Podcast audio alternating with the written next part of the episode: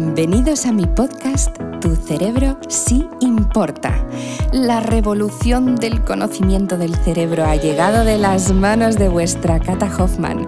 Vais a aprender a conocer y conectar con ese superpoder que lleváis dentro.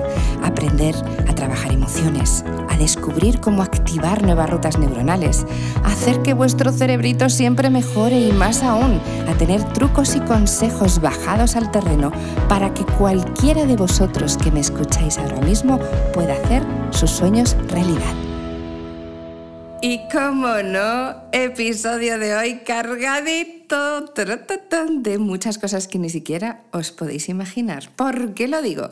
Solo con el título del episodio me diréis, Cata, ¿qué me estás contando si esto no es un podcast de chefs ni de cocina? Porque vamos a explicar qué se llama el rico olfato, qué significa el olfato para nuestro cerebrín, que es mucho, muchísimo más de lo que podéis imaginar. Evidentemente el olfato es un órgano del sentido muy característico, ¿no?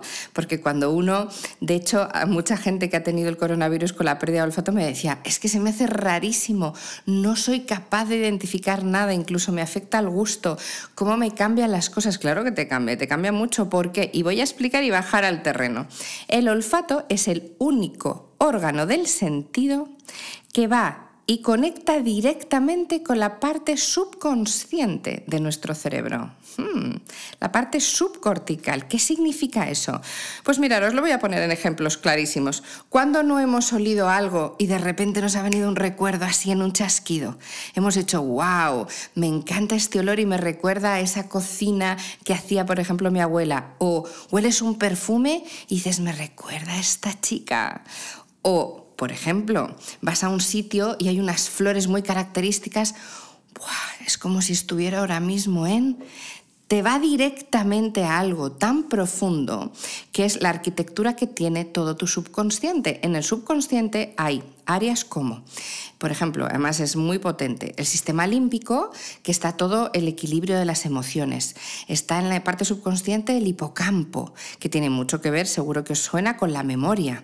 Está también todo, la, todo lo que reside en la imaginación. ¿Sabéis cuando meditáis conmigo que siempre os digo cerrar los ojos, imaginaros, visualizar? Toda esa parte es el subconsciente. Imaginaros si es importante el olfato, que activándolo de manera eficiente y coherente, como vais a aprender hoy. De hecho, vais a aprender una técnica que se llama la activación profunda del subconsciente a través del olfato. O, si lo queréis en cortito, estimulación cognitiva a través del olfato. Y esto es una cosa muy buena porque, aunque hayáis perdido el olfato, lo podéis recuperar.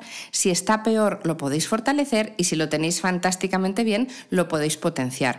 Muchas veces eh, los enólogos y, fijaros, perfumistas, gente que se dedica a esto, que su profesión es oler, una de las cosas que me dicen muchas veces es, Cata, es que yo de tanto que huelo y tan diferente, se atrofian, no soy capaz de distinguir muchas veces muchos olores porque estoy constantemente utilizándolo. Evidentemente todo lo que utilizas, tanto en exceso como en defecto, hay que trabajarlo, ¿vale? Por tanto, os voy a enseñar una técnica muy chula que me gustaría que hicierais, la podéis hacer da igual, a cualquier edad, solos, en familia, es muy divertida. Y lo que se trata es de estimular a nuestro cerebro a través de diferentes olores. Dos versiones, hacerlo vosotros solos y hacerlo con alguien. Os voy a decir por qué son cosas distintas. Si lo hacemos nosotros solos, ¿qué tenemos que hacer? Buscar mínimo cuatro o cinco olores distintos, ¿vale? Pues por ejemplo, os vais al mercado y cogéis albahaca, que huele tan rico, menta o hierbabuena, que os lo ponéis en las manos y lo leéis súper rico. Bueno, pues seleccionáis olores, importante esto, que para vosotros sean agradables. Vuelvo a repetir lo mismo. No que el patrón sea que una rosa huele bien y por eso la elijo. No. A mí estos olores me gustan. Te pueden gustar los olores más ácidos, te pueden gustar los olores mucho más florales, te pueden gustar los olores mucho más dulces. Los que te gusten, seleccionas unos cuantos. Imagínate que seleccionas tres olores que te gusten, ¿vale? Y los pones encima de la mesa pues en pequeños tarritos o en la propia, imagínate que utilizas una menta, pues pones la menta. Y luego tienes que seleccionar dos olores que no te gusten nada a ti, pues no me gusta el olor a alcohol, el vinagre, el amoníaco. Me da igual. Olores que no te gusten a ti. Por eso digo que si lo hacéis en grupo os voy a contar la diferencia porque siempre tenéis que tener en cuenta las características de la persona que va a oler. ¿Vale? Muy bien, los colocas encima de la mesa, los posicionas y ahí es donde yo siempre intento que os tapéis los ojos. Porque si los tenéis justo delante y os tapáis los ojos, concentráis mucho. Cuando uno cierra los ojos, el cerebro se conecta mucho más contigo y el olor se multiplica por tres. La concentración es mayor, por tanto, notas mucho más el olor. Entonces, tenéis delante vuestro los diferentes objetos, los vais seleccionando y los vais oliendo en el orden, como no veis, que lo vayáis cogiendo. ¿Vale? Entonces, una vez que seleccionáis ese olor, en ese momento tenéis con los ojos cerrados que concentraros muy bien a qué os recuerda ese olor. O qué sensaciones y pensamientos os vienen con ese olor, ¿vale?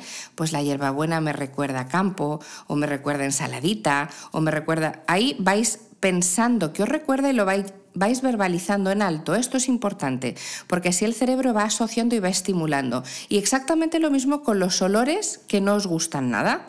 Esa es la primera parte. La primera parte son olores que a vosotros os gustan y que no os gustan. La segunda parte son olores nuevos. Quiero que busquéis olores que nunca antes hayáis experimentado, olido, que son cosas que no tengáis costumbre y hacéis exactamente lo mismo y verbalizáis lo que sentís. Una vez termináis con esta primera y esta segunda parte, cuadernito en mano, folio blanco y empezáis a escribir lo que habéis sentido y con qué olores os quedáis. De todo lo que habéis olido, con cuáles os quedáis, ¿vale? Otra nota eh, característica que os puede pasar es de tanto oler si os puede quedar como muy empachado el cerebro, decir, Buah, este perfume es tan fuerte que ahora mismo no puedo oler nada más. Bueno, pues hay un truco muy bueno que es poner granitos de café o café molido y oler café entre uno y otro. El café neutraliza al cerebro y ya le dice, vale, olvídate de lo anterior y vuelve a lo nuevo, ¿vale? O sea que si os pasa que se os carga mucho el olfato, utilizar café que os va a venir francamente bien. ¿Qué diferencia hay de si lo hacemos solos o lo hacemos acompañados en grupo? Bueno, si lo hacemos acompañados en grupo, el orden es exactamente el mismo, pero la diferencia es que la persona que está a tu lado te va dando los olores. No vas tú seleccionándolos en la mesa con los ojos cerrados, sino te va poniendo uno delante y te lo quita. Te va poniendo uno delante y te lo quita. Y la otra persona, como tú estás con los ojos cerrados, pero sí gesticulas mucho, va escribiendo los gestos que pones. ¿Vale? Pues sonríe, pone una cara de asco tremenda, se ríe, o sea, va, todo ese lenguaje no verbal lo va complementando y es muy bonito porque muchas veces lo que tú estás sintiendo y pensando lo trasladas a través de la cara de una manera o de otra. Entonces, lo mismo que tú vas verbalizando, la persona te va observando a nivel corpóreo cómo están tus gestos, cómo está tu postura y luego te lo va a contar, pero te lo cuenta al final, ¿vale? Como esa persona es la que selecciona y lo tiene que hacer tanto con los que te gustan y no te gustan de la primera fase como con todos los nuevos de la segunda fase. Y todos los nuevos de la segunda fase tiene que haber también olores agradables y desagradables, ¿eh? Esto es importante. Súper importante. Agradables y desagradables, ¿por qué? Porque si hay olores que quiero experimentar, necesito activar zonas de mi cerebro que antes no estaban activas. Y como esto va totalmente al subconsciente, ¿qué vamos a potenciar? Vamos a potenciar toda una arquitectura espectacular. Una de las cosas más bonitas de trabajar con los olores es que podemos incluso realizar después podas neuronales mucho más fácil, porque cuando tú empiezas a pensar a qué te recuerda un olor, hay veces que los pensamientos no son agradables y luego como lo escribes, lo estás liberando y lo estás podando. Así que fijaros si es importante el olfato para vuestro cerebro, el equilibrio de nuestro sistema límbico, de nuestras emociones y sobre todo la estimulación cognitiva se puede hacer de una manera tan sencilla como esta. Así que probadlo. Nos vemos la semana que viene. Chao. Si queréis conocer un poquito más de mí, no os olvidéis, me podéis encontrar en todas las redes sociales, Instagram, Facebook, Twitter, LinkedIn, en por supuesto mi canal de YouTube, en el maravilloso Club Neurofitness, que si no sabéis en mi página web www.catalinahoffman.com me encontraréis, y la música maravillosa en las plataformas digitales, como por ejemplo Spotify, Amazon Music o Apple Music, ya sabéis, buscadme.